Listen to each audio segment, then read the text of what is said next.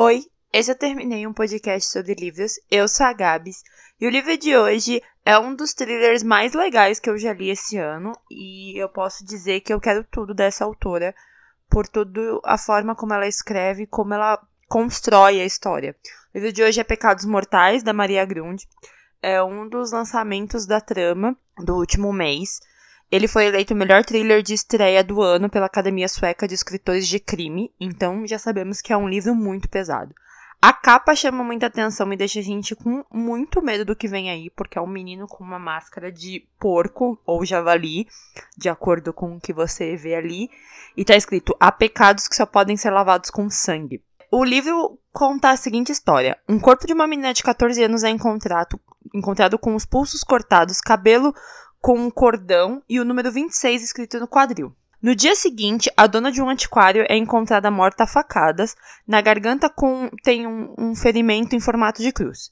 Parecem distintos, mas ambos se ligam a um mesmo assassino. Cabe a Sana e Eir descobrirem o mais rápido possível. Essa menina é encontrada morta e todo mundo acha que foi suicídio, e realmente, pelas filmagens, parece que foi suicídio. Só que ela tem uma máscara, uma máscara de raposa, e aí, a Sana começa a investigar junto com a Eir. É Eir o nome da, da outra personagem, tá? É um pouco difícil de pronunciar.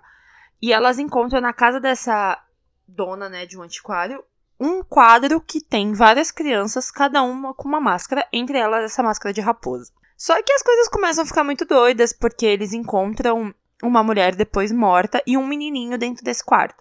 Eles acham que o menino tem 11 anos, mas na verdade o menino tem 14 anos, mais ou menos. Uou o Eric, e ele tem uma cara assim meio assustada, e ele não fala muitas coisas. Ele sempre tá em silêncio e ele fala por desenhos. E ele fala que ele quer só conversar com a Sana. Por quê?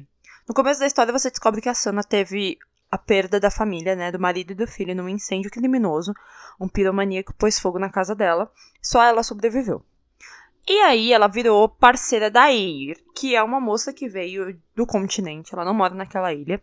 Ela tem um algum passado estranho, porque ela não conta, mas ela gosta de arrumar briga com todo mundo, não leva desaforo para casa. E tem uma irmã que já foi envolvida com drogas, com tráfico, com prostituição, e ela tá tentando fazer com que a irmã dela fique bem.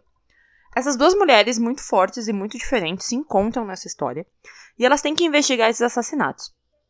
O livro tem todo e qualquer ligação com os sete pecados capitais. Né? No caso ali, cada criança representa um pecado. Se você procurar na internet, eu até vou deixar esse link dizendo que os animais que são usados na história têm ligação com esses animais dos sete pecados, só que eles são feitos de uma forma um pouco diferente, porque na história ali tem um pavão, tem um dragão e na nossa história não tem. O livro tem muito suspense, a gente acha o tempo inteiro que alguém fez alguma merda. Claro que o tempo todo as mulheres ali na história são sempre subjugadas. O chefe da Sana é uma pessoa horrorosa que eu tenho vontade de pegar e dar um pau nele. Porque ele acha que ela tá fazendo as coisas porque ela quer daquela forma. E não é, ela tá fazendo uma investigação séria. Aí ela não leva desaforo para casa de jeito nenhum, nem de criança, nem de adulto. Ela vai para cima, mas tem uma cena que eu fico com muito medo do que vai acontecer, mas ela consegue se livrar do que tá acontecendo ali. O livro é tenso, mas você não consegue largar dele. E assim, tem momentos que, tipo, escorre sangue das páginas, literalmente. Mas o livro também me traz de novo a ligação com pecados, né? E essa ligação de pecados me lembra de Paraíso Perdido, que é citado no livro, que é uma das passagens do livro também, que é o livro do John Milton, que eu já falei dele acho que algumas vezes aqui. Eu tenho a edição ilustrada que conta os primeiros capítulos ali da Dark Side que foi uma das edições mais lindas que eu tenho, é tipo um quadrinho contando a primeira parte, mas eu não tenho livro físico, né, de Paraíso Perdido e eu quero muito. Porque o primeiro livro que eu tive contato que conta sobre isso é o Demonologista, do Andrew Pipe. E o Andrew Piper virou um dos meus autores de suspense e terror que eu mais apaixonei, assim. Então, toda vez que tem Paraíso Perdido na história, eu sei que o livro vai ser bom. E esse livro traz essa questão, além das questões de abuso e problemas psicológicos, que ele é muito retratado ali na história, a relação de religião e traumas, o quanto essa ligação com pecados, né, os sete pecados capitais, tem com os traumas que as crianças ali na história têm, além dos segredos que aquela ilha toda traz.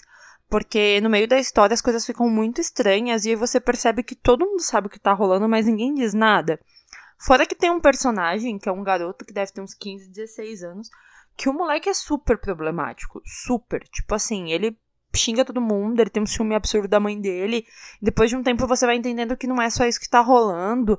Então, assim, tem muitos problemas ali que você vê que é uma ilha que não é normal.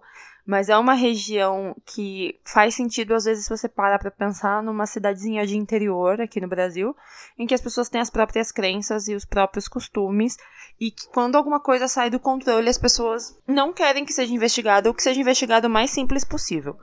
Então é basicamente assim que funciona a história desse livro. Mas eu espero que a trama traga mais livros dessa autora por vários motivos, principalmente as referências. Ela não deixa nenhuma parte em aberto, nenhuma história em aberto. Ela conta todos os pontos de vista, tudo termina de uma forma coerente, mas no final você se sente enganado. Você, fala assim, ah, tá tudo resolvido e tal, até a hora que você entende o que realmente tá acontecendo e você torce para que você tá, esteja sendo enganado mesmo, e você tá sendo enganado, completamente enganado. É muito engraçado você se ver nessa posição, mas você compreende que tava tudo na sua cara o tempo inteiro e você não entendeu. Eu não sei se as pessoas conseguiram entender desde o começo. Eu desconfiei, Aí depois eu não desconfiei mais, e depois eu desconfiei de novo, e aí no final eu vi que eu tava certa desde o começo, mas tudo indicava que não. Então, assim, é um livro super legal, mas ele é muito gráfico, então, assim, se você é um pouco sensível, não leia esse tipo de livro. Ele tem realmente momentos muito gráficos de abuso, de tensão, de mortes, principalmente as descrições dos corpos encontrados. Mas é um livro muito bom tem uma discussão muito importante ali na história. E faz sentido ter ganhado o melhor thriller de estreia, assim. Então, eu quero mais livros dessa autora. Quem já leu Pecados Mortais, me manda lá no arroba TermineiCast. Quem não leu, eu recomendo demais. Muito obrigada, Trama, por ter trazido esse livro. Acho que como uma leitura de thriller, ter um livro como esse é sempre importante, principalmente com mulheres escrevendo. Eu acho que a Trama tem trabalhado muito isso esse empoderamento de mulheres que escrevem thrillers de uma forma bem próxima do que os homens escrevem. Sim, é pesado, é gráfico, é complicado, é sim, tem toda uma construção e você não pensa no gênero da autora no momento ali, sabe? Você não lê pensando em uma autora feminina ou um autor masculino, sabe? Então é muito legal ter esse empoderamento e eu espero que tenhamos mais livros dessa autora. E é isso. Um beijo para quem ficou até agora e tchau.